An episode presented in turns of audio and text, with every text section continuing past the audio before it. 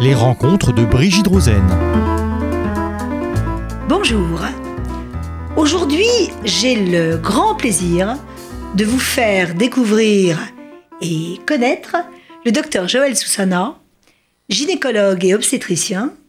Joël, je sais que vous avez monté un groupe important de cliniques et ce qui m'a vraiment euh, subjugué lorsque nous nous sommes entretenus tous les deux, c'est que vous m'avez indiqué que la gynécologie et l'obstétrique étaient tout à la fois votre passion et votre mission. Et j'ai aimé cette alliance euh, qui vous animait et que l'on ressent et que je suis certaine nos auditeurs vont ressortir tout au long de notre entretien. Alors, je voudrais tout d'abord que nous parlions de gynécologie, euh, puis peut-être un petit peu plus d'obstétrique qui peuvent... Euh, euh, ce que c'est pas une émission sur la médecine, c'est votre vue euh, qui nous importe.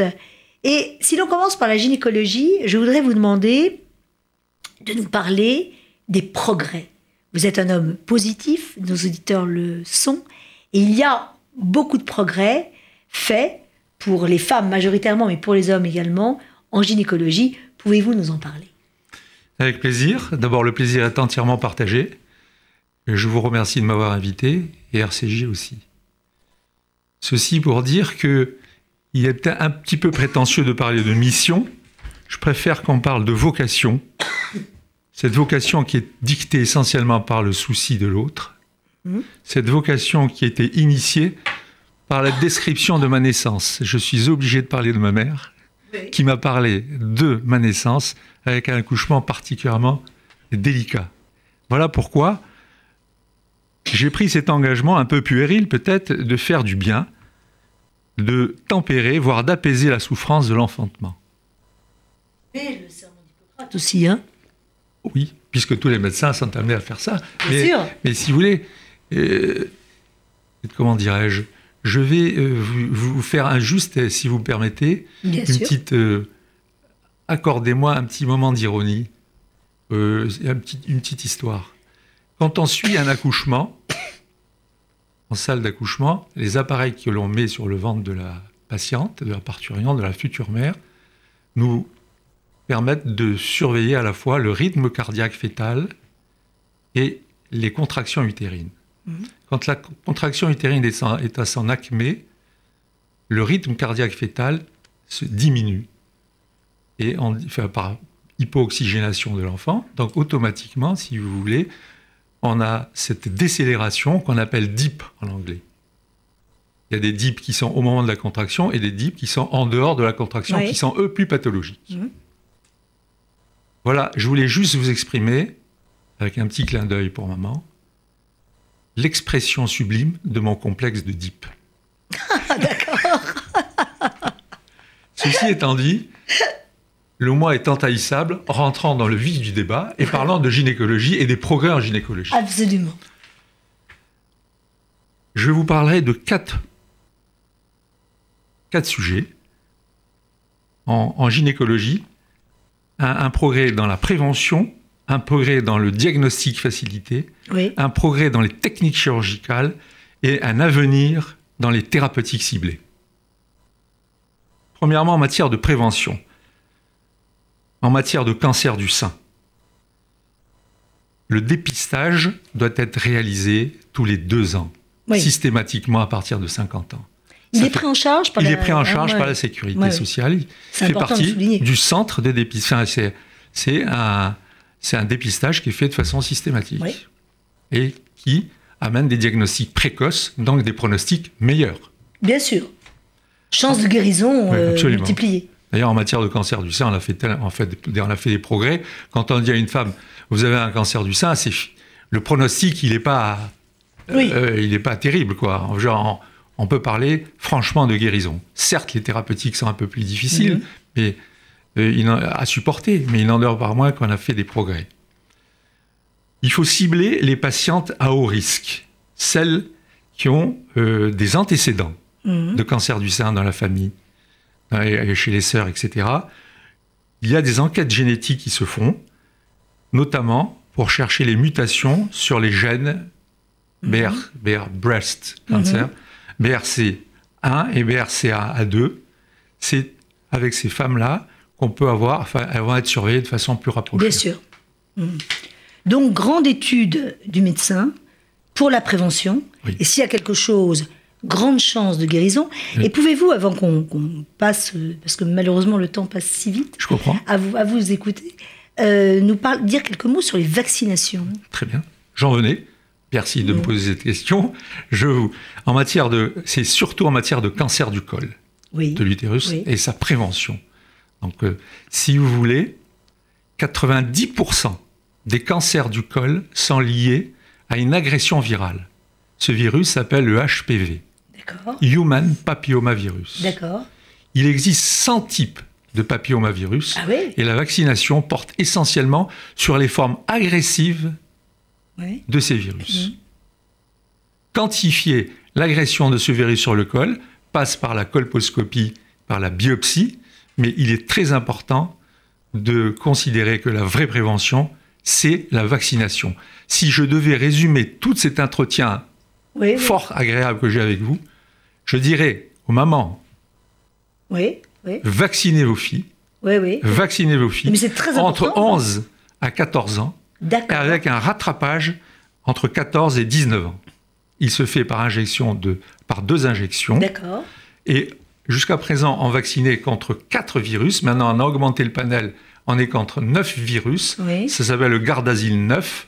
Mhm. 9. Mhm. Et il est important de le faire. Car quand même, il y a encore en France 3000 cancers du col de l'utérus, Mhm. dont le pronostic est autrement même plus, délicat, euh, plus sombre que le pronostic en matière de cancer du sein. Alors il faut le répéter, Ah, mais ça, sans arrêt. sur les ondes, Mais- le, mais- le diffuser dans la presse. Absolument. C'est pris en charge également euh, ce C'est pris médecin? en charge. C'est pris en charge. Il faut répéter aussi qu'avec les antibiotiques, l'hygiène et la vaccination, qui est le troisième pilier, c'est à, à ces trois piliers que l'on doit une augmentation de l'espérance de vie. Bien sûr. Donc oui. je ne comprends pas, enfin, c'est difficile pour nous médecins Oui. de voir que les, les médias et certaines euh, populations Oui. s'escriment à être, entre parenthèses, contre la vaccination. C'est inacceptable. Absolument. Oui, Voilà. Et je pense que c'est un des grands sujets qui Ah, préoccupe d'actualité. euh, Mais surtout, Madame- politique, de société. Madame euh, Buzyn, sûr. ministre de la Santé, Oui. a bien insisté sur toutes les vaccinations et en particulier sur celle-là. Absolument. Écoutez, ce- merci de ces précisions extrêmement précieuses, Ah oui. essentielles, euh, vraiment tout à fait indispensables. On n'a pas vocation à traiter toute la gynécologie, euh, mais ce que vous dites est très important, grave. Et arrivons à un sujet tout aussi pas, enfin, d'un tel bonheur qui est l'obstétrique. Je veux dire, euh, docteur Susanna, combien d'enfants avez-vous, alors je ne vais pas dire mis au monde, mais aidé à faire venir au monde? C'est vrai ce que vous dites. euh, Aux, aux patientes, je leur dis plus poussez, madame, je leur dis accompagnez votre enfant. Ouais. C'est magnifique, oui. Voilà. Bien sûr. Combien de enfin, Oui, combien? à peu près. Enfin, plus, plus de 11 000 naissances. Magnifique. Mais, c'est- voilà. Et chaque naissance est un bonheur renouvelé. Oui. L'obstétrique. L'obstétrique. Mhm. Un adage disait si tu es intelligent, tu feras de la médecine. Si tu es habile, tu feras de la chirurgie. Si tu es dévoué, tu feras les accouchements. Parce qu'il se passe souvent la nuit, c'est ça Par exemple. Les nuits blanches. C'est- euh, c'est- vrai que les femmes accouchent beaucoup quand il y a un orage ou Ouais. ça. Non, non, non, des- non, non, je pense qu'il doit y avoir des stress d'abord, et puis il y a un cycle nictéméral, des Ouais. sécrétions qui, qui conduisent au déclenchement de l'accouchement, qui se font plutôt la nuit. D'accord. Voilà. Donc combien de nuits blanches? 11 000 comme, Euh, euh, À peu près comme le nombre d'enfants? Enfin non, il y avoir des Non, jumeaux non. dedans, donc faut mais un peu. Oui. Grâce aux techniques anesthésistes et Ouais. à l'accompagnement de ces, ces- à, la, à la direction de ces accouchements, peut-être un peu moins qu'avant, mais il n'en demeure pas moins que les femmes aujourd'hui, si vous voulez, elles, se, elles, veulent, elles veulent accoucher comme avant, à la maison, mais avec le maximum de sécurité. On peut Alors, en reparler. Ouais, et il y a Mais beaucoup de femmes qui s'estime- accoucher à la maison? Non, mais j'ai- euh, à la maison. On, on- on peut faire, on peut faire dans les maternités des maisons. Ah oui, voilà, c'est ça. c'est ça le C'est vrai ça. problème. C'est pour ça que je, en conclusion, on va s'insurger contre la fermeture des maternités, Oui. contre les petites maternités. Il n'existe pas de petite maternité qui a une équipe médico-chirurgical, néonatologiste, pédiatre, Ouais. anesthésiste, très important, Oui, oui. De garde 24 heures sur 24, Mm. ainsi- un- adossé dans une, dans une structure médicale, Mm. qu'elle ce soit hôpital ou clinique Oui, privée, oui, oui, bien entendu, et qui, euh, et qui peut permettre euh, enfin, des accouchements, euh, qui peut euh, ne doit pas être considéré comme une petite maternité. C'est aussi une grande maternité, parce que à cet endroit-là, on peut aussi accoucher de façon physiologique Oui. de comme les, les patientes demandent à, prendre, à se prendre plus en charge, Mhm. à s'engager dans leur accouchement, c'est important ça, comme ça, que la femme, parce que jusqu'à présent, elle s'est sentie euh, instrumentalisée presque, Oui. surtout par les temps qui courent, avec Mhm. les gynéco-bashing, etc.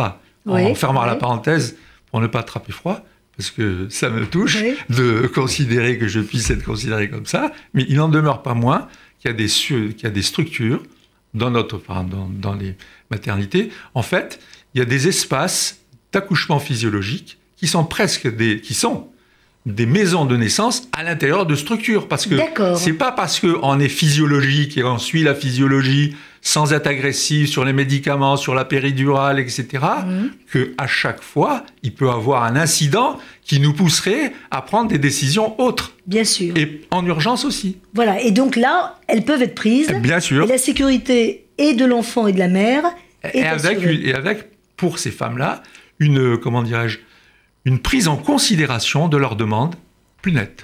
Ah oui, ça c'est aussi. euh, Voilà. oh, Ah oui, grande. c'est un euh, oui. minimum qu'on leur doit. Alors en fait, euh, il me semble que tout au long de votre carrière, vous avez vu alors des progrès évidemment Non, médicaux, Oui, mais également une grande évolution psychologique à vous entendre oui. sur la prise en compte de ce que souhaitait la, la mère et également, me semble-t-il, le rôle du père. Ah. Ils sont là, les papas, ils sont Ah présents. ça, hein, ils doivent être là. Ils doivent être, Ah, ils doivent. ils Ah doivent, ils Ouais. doivent être là non seulement pendant la, pendant la grossesse, pendant les cours d'accouchement Oui. psychoprophylactiques, pendant la- les, les consultations, parce qu'ils Oui. sont toujours là, ils viennent voir l'échographie, etc. Deuxièmement, pendant l'accouchement, hein, ils ont un rôle capital, surtout de, presque de d'effet sécurisant hein, pour la maman. Et enfin, dans le postpartum, les relations qui existent entre un père et son enfant sont très importantes pour l'évolution cognitive de cet enfant, comme il a été démontré.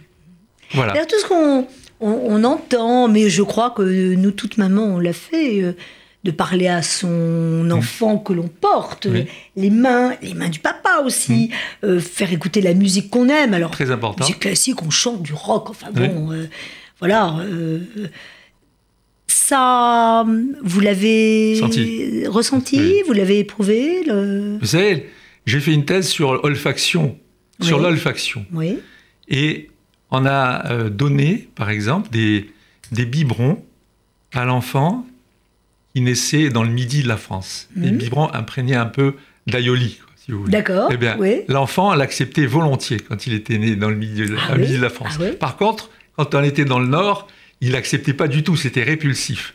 D'accord. Donc c'est dire que les sensations de l'enfant sont primordiales, déjà in utero. La musique tranquille qui va calmer la maman en fin de grossesse, Ouais. elle va tranquilliser l'enfant quand il, va, quand, il, quand il est né. Et vous parlez de goût également. Ah ben, bien sûr, mais le goût, c'est sensation. Et imaginez-vous, lorsqu'on pose l'enfant, sublime, moment sublime, oui, oui, quand oui. on oui, pose l'enfant sur le ventre de sa maman, cette maman qui a ce visage crispé et qui vient d'un seul coup être détendue, Bien sûr. hein, comme disait Lévinas, c'est vrai que Dieu est dans le visage de l'autre. Mhm. Ça, c'est indiscutable Mhm. en ce qui me concerne. Mais vous avez ce- ce- ce- cet enfant qui, par mouvement de reptation, va venir téter, va venir sur le goût du mamelon de sa maman. Voyez? C'est tout à fait. Et c'est l'olfaction qui le guide. Oui, oui, oui, c'est tout à fait euh, vraiment Voilà. euh, extraordinaire. hein. Alors, vous, vous nous avez parlé, vous aviez eu, euh, lorsque nous nous sommes entretenus, ce très joli mot de l'émotion euh, Ah oui, du cri salvateur Oui. de l'enfant en péril de naître. ben oui. C'est comme Oui, je tu- dis, c'est très bien. Bien dit, vous avez bien retenu. Non, non, non, oui, c'est- vous qui l'avez dit, c'est pas Non, moi. hein, moi, je ne fais que répéter. Mais c'est vrai, parce que si vous voulez, il est salvateur non seulement pour l'enfant, Ah ben, il est salvateur Il pour la maman, ouais, ouais, ouais, ouais, ouais, bien sûr. mais il est salvateur pour tout Pour le médecin Les- euh, Bien sûr, pour tout l'entourage, l'anesthésiste qui attend, le, la sage-femme qui, qui est là, omniprésente, et puis nous-mêmes. Oui, oui. Mais, le mais on sent l'émotion Ah oui, que vous avez eue à chaque naissance, euh, et vous continuez Mais- là encore. hein. Oui, mais euh, voilà, ça va être cette fin d'année, j'aurais euh, fait un Oh, petit peu. C'est ce qu'on dit, c'est ce qu'on dit. Je suis pas certaine que. euh, C'est vrai que Vos ce qui, clients vous ce qui me manquera le plus, c'est ça. Oui. Surtout que j'accouche. Bon, à mon vieil âge me permet Oh. de dire non, mais c'est vrai. J'accouche des, presque des des compliments. arrière-petites-filles. Oui. Quoi, C'est terrible. Ben, on dit Ouais, des mé- médecins de famille. Hein, Oui, mais je suis la générations, hein. gynécologie de famille. Voilà, C'est exactement. tellement gratifiant. Ça, c'est gratifiant. Même sur ce, sur ce métier qui peut paraître prégnant, contraignant, c'est très gratifiant. Ah oui, pour la fidélité que je, dont je viens de vous parler. bien sûr. mais aussi quand on en voit le courage de ces femmes, le courage de l'accouchement. Mhm.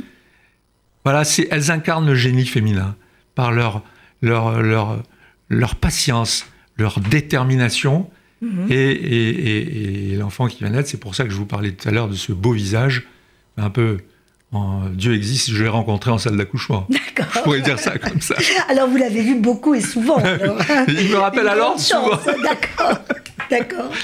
Et alors, je voulais vous demander, là, enfin, peut-être un petit peu sortir de la, la poésie Mm. euh, et de cet amour qui se, qui se dégage, euh, parce qu'on sent euh, qu'il y a eu de votre part énormément d'écoute sur euh, les craintes, sur l'espoir, sur la curiosité de se dire mais à quoi va ressembler mon bébé. Enfin bon. Et si on devient un peu moins poète que vous l'êtes, et pardon, le, le rôle de la sage-femme, euh, parce qu'on ne voit pas que le, que le médecin accoucheur, euh, quelle est la répartition des rôles Très est, euh, Le rôle de sage-femme, il il est indiscutable. Oui, Son rôle d'accompagnement, oui. sa patience qu'elle a auprès de la, de la future maman, mhm, il- personne ne peut le remplacer. mhm. Donc elle, faisait partie, elle fait partie d'un couple avec l'obstétricien. Voilà. C'est important. Mhm. Chacun doit ici reconnaître son périmètre. Si, et, et si elle reconnaît, si elle, euh, comment dirais-je, aujourd'hui, on pousse en, en- toutes ces, comment dirais-je, toutes ces dénonciations médiatiques qui se font pour l'instrumentalisation dont on parlait tout à l'heure, ou sur parfois des techniques jugées un petit peu abusives, eh bien, on retourne à la nécessité de l'accouchement physiologique. D'accord. La sage-femme a son rôle plein. Absolument. C'est-à-dire qu'en fait, là, vous, si je traduis votre pensée, vous dites la césarienne sur rendez-vous, c'est pas, c'est pas tout à fait ça. quoi. Donc, Il y a des euh, indications. Ah oui, ah, bien sûr. ah, bien sûr, ça fait partie du progrès, ça. Oui. Mais je parlais sur rendez-vous euh, pour Non. arranger tout le monde. Ah non, Enfin, non, voilà. ça, Ça se fait dans certains pays, mais non, pas chez et nous. alors, docteur, je voulais vous demander en, en dernier thème, si l'on peut dire, et en, en conclusion également pour l'avenir, ce que vous pouvez euh, nous dire sur le fait que vous préconisez également, vous dites qu'il est inévitable que des petites maternités qui ne seraient pas suffisamment sûres pour la mère, pour l'enfant, etc., disparaissent. Donc, il y a des questions de, de trajet. On parle euh, des déserts médicaux, et effectivement, je crois qu'on peut comprendre qu'il ne puisse pas y avoir partout euh, des hôpitaux euh, avec tout, ou des cliniques privées avec toutes les structures de, de sécurité, de médecins, de, de médecins d'accompagnement, euh, Hmm. etc. Alors, comment pallier ce vide, cette carence? Comment une, une- une femme qui doit faire euh, Il y a- 50, 60 Il y kilomètres a des, où, où il peut y avoir des risques maximum pendant ces 60 km. Oui, oui. Alors, qu'est-ce que vous préconisez? Moi, je pense qu'il faut raccourcir le trajet, entre, on va parler en temps là, entre le- l'endroit où est la patiente et Mhm. les structures médicalisées de proximité. Oui, mais alors, Donc, il faut- oui. Il, faut, il faut développer les moyens de communication. Ambulance, Oui. Euh, mais pas ambulance, on dit appelle l'ambulance. Non, l'ambulance, elle, va être chargée de ça. On sait très bien que. oui, oui, une voilà, spécialisation. voilà, exactement. D'accord, Pour conduire les patientes au plus près des centres qui peuvent les accueillir de façon. Mais alors, accompagné de praticiens, accompagné de... Vous savez, aujourd'hui, il y a 5000 gynécologues en France Oui. et 20 000 sages-femmes. Oui. A Mais des- répartis géographiquement inégalement. T- t- Totalement. Oui. Donc, mais il faudrait peut-être, ou, ou- ou- ou- comme on revient aussi au- au- en généralité avec les médecins généralistes, qu'il y ait un service civique pendant un an à la fin de nos études. Je vois pas pourquoi on rendrait pas à l'État ce qu'il nous a donné. Oui, absolument. Mais euh, ce que je comprends, c'est que vous préconisez, dans le cas de déserts médicaux, médicaux pour des maternités, une femme ne peut pas aller euh, oui. un mois à l'hôtel, enfin c'est Oui, impossible. Elle a d'autres enfants, elle a une question financière. elle a- euh, donc, un accompagnement quasi médical Oui. pour le trajet. Pour vous, ce serait Idéal. une, oui, idéal, ou au moins une solution. euh, C'est Écoutez, l'idéal? Docteur Susana, merci beaucoup. Euh, Que nos politiques, que les médias euh, euh, re- reproduisent ce que vous nous dites, tant sur la Merci. sécurité de, des femmes et des hommes, parce que la gynécologie n'est pas que pour les, que pour les femmes, Ah oui. euh, de l'enfant en obstétrique, et puis euh, toutes ces questions de vaccination, d'accompagnement euh, géographique, physique. euh. merci beaucoup et vous ne pouvez pas vous arrêter. Bonne continuation. Merci alors. encore. À vous bientôt. permettez. alors, Oui. Ah non, non, non. vous per- ah Vous non. voulez- Allez-y.